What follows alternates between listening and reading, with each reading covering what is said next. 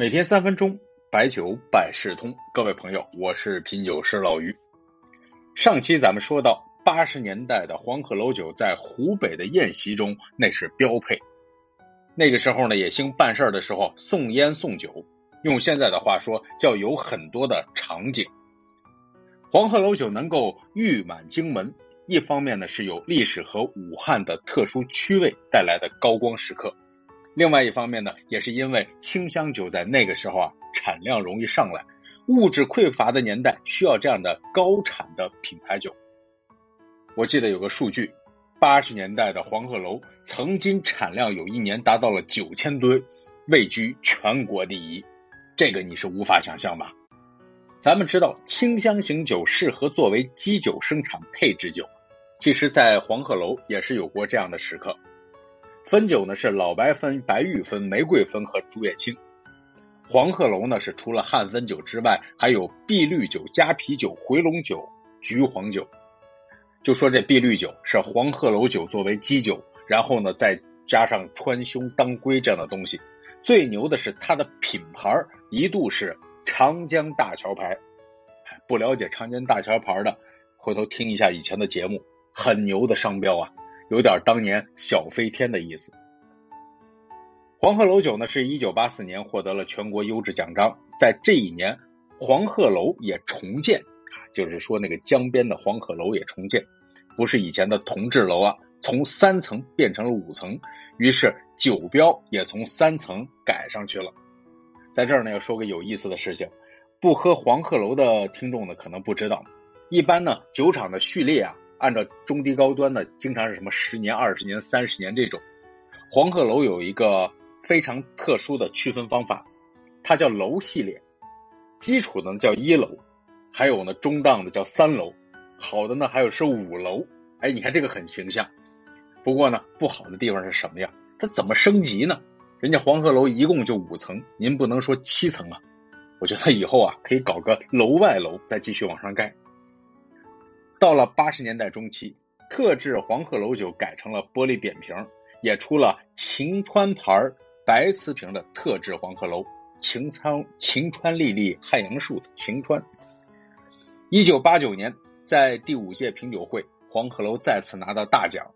一九九一年开始，酒标上原来的武汉酒厂也更名为黄鹤楼酒厂。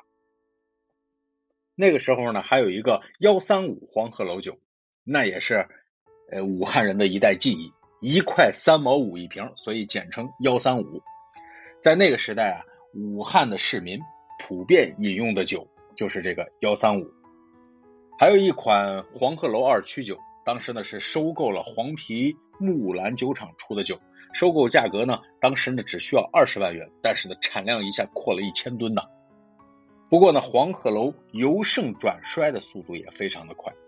一九八六年呢，就第一次出现了亏损。一九九三年，黄鹤楼酒厂进行股份制改造，厂里的每个职工都入股，但是内部融了钱。当时的厂领导的关注不在酒上面。那个时候呢，有个词儿叫做多种经营，很多酒厂都是这样，特别是名酒厂，被很多这个低成本的酒压得喘不过来气，所以呢，要寻求多种经营。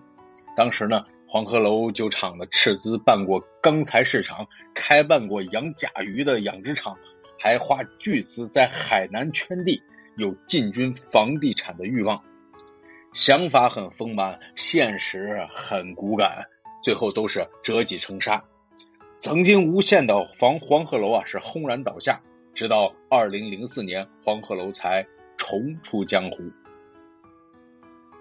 武汉天龙入主黄鹤楼酒。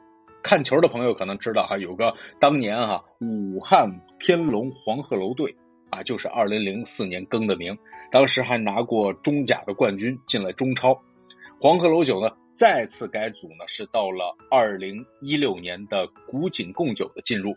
古井集团呢现在是比较注重并购，你看除了黄鹤楼，还有老明光啊，有时候有机会给大家说说这个老明光，这个老酒啊，我喝过不少，还真挺有意思的。古井的主要市场啊，在安徽，覆盖河南和湖北。黄鹤楼的主要是湖北，覆盖河南和安徽。这就是要把什么？把华中要做透。有朋友肯定问黄鹤楼这个酒怎么样？怎么说呢？它现在呢不仅仅是清香了，清浓兼香都生产，很有中部省份的特征啊。清香的老汉分是它的基本盘，推出的酒呢更多的是一百到三百块钱左右的中端酒。上面说了一楼、三楼啊、五楼的这个系列的，大部分都在这样的一个区间。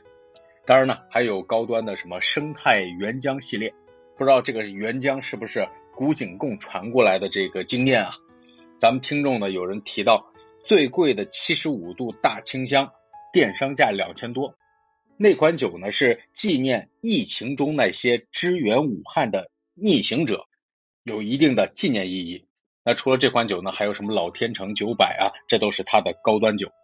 那么黄鹤楼 H 九呢，是清香里边比较中高端的品种，入口呢这个酒是比较顺，爽劲肯定是有的。但是如果你用舌头尖擦上颌是没有涩感，后味呢也有点回甜。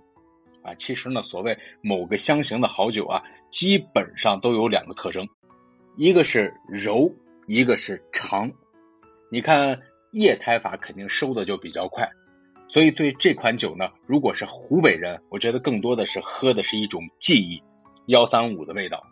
其他地方的酒友呢，感受呢，那是另一种名酒的清香，看看是不是能够感受出来对于汾酒和二锅头的区别。写黄鹤楼的酒诗啊非常多，咱们最后呢用白居易的那首做个结尾，他最后两句非常经典：江边黄鹤古石楼，劳至华严待我游。楚思渺茫云水冷，商声清脆管弦秋。白花浪溅头陀寺，红叶玲珑鹦鹉洲。总是平生未行处，醉来堪赏醒堪愁。